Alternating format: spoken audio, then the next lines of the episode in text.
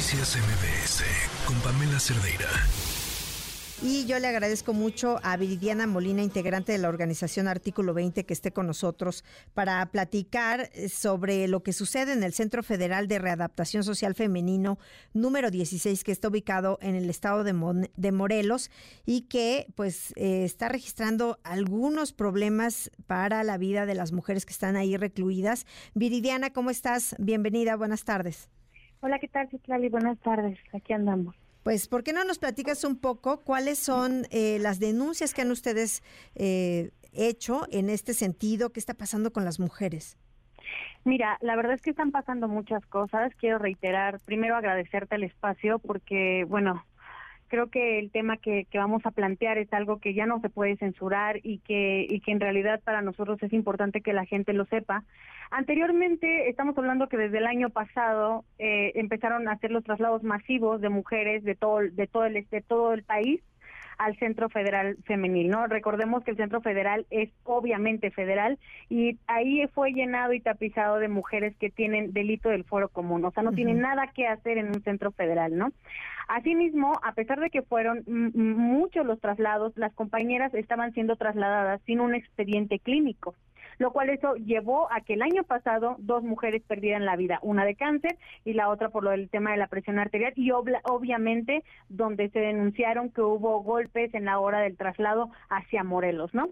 Eso es una de las partes que hemos hablado. Otra de las partes que nosotros hemos mencionado es que las mujeres que vienen del fuero común y van al fuero federal no solamente es el cambio de estado, ¿no? Y que alejan a sus hijas, a sus hijos, porque muchas mantenían a sus hijos en los en los en los penales comunes porque hacían manualidades o tenían la cercanía. Y lo, peor de todo es que ellas ya contaban con una sentencia alta y no tenían por qué ser movidas porque estaban pagando justo cerca de su lugar de origen, ¿no?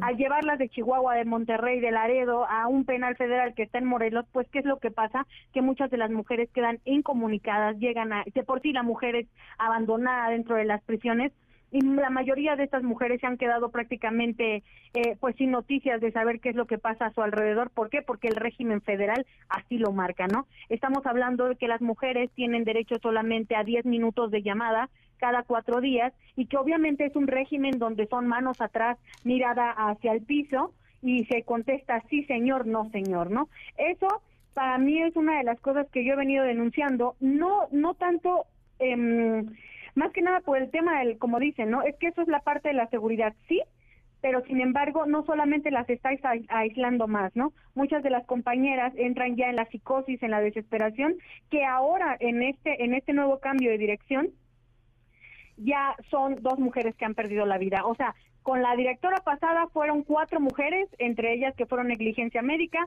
fue suicidio y en esta fue suicidio y otra situación que hubo ahí medio extraña que no la han hecho pública como tal las autoridades, ¿no? Yo he visto que, que en el órgano desconcentrado manifiestan felicitaciones de cosas y cosas, pero no hablan de estos temas que realmente se esté trabajando para la salud mental de las personas que han sido trasladadas dentro del penal y de todas las mujeres que se encuentran en esta prisión, ¿no? Sí. Porque estamos hablando que muchas de las mujeres están en pabellones donde la vigilancia la vigilancia es 7 por 24, donde no solamente se registran eh, violación de derechos humanos, sino que esto esto impacta no solamente a la mujer privada de la libertad, sino a las mismas familias y hasta a los hijos de ellas. Sí, nos eh, decías este tema de la salud mental, de lo que están enfrentando y que en muchos casos pues las orillan a, a pensar incluso en el suicidio.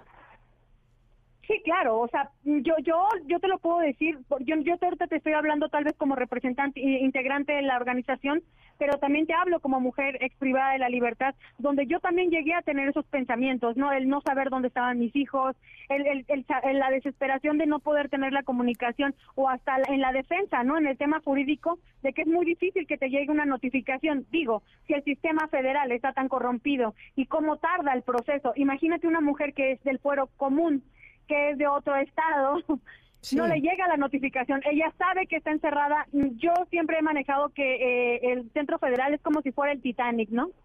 Sí. Ahí están las compañeras, todo el mundo sabe que existe, pero no, no se hace realmente nada.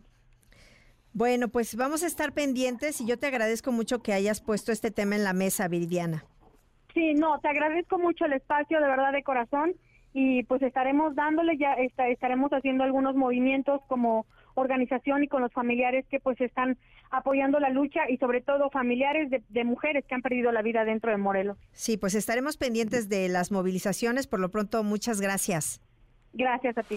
Noticias MBS con Pamela Cerdeira.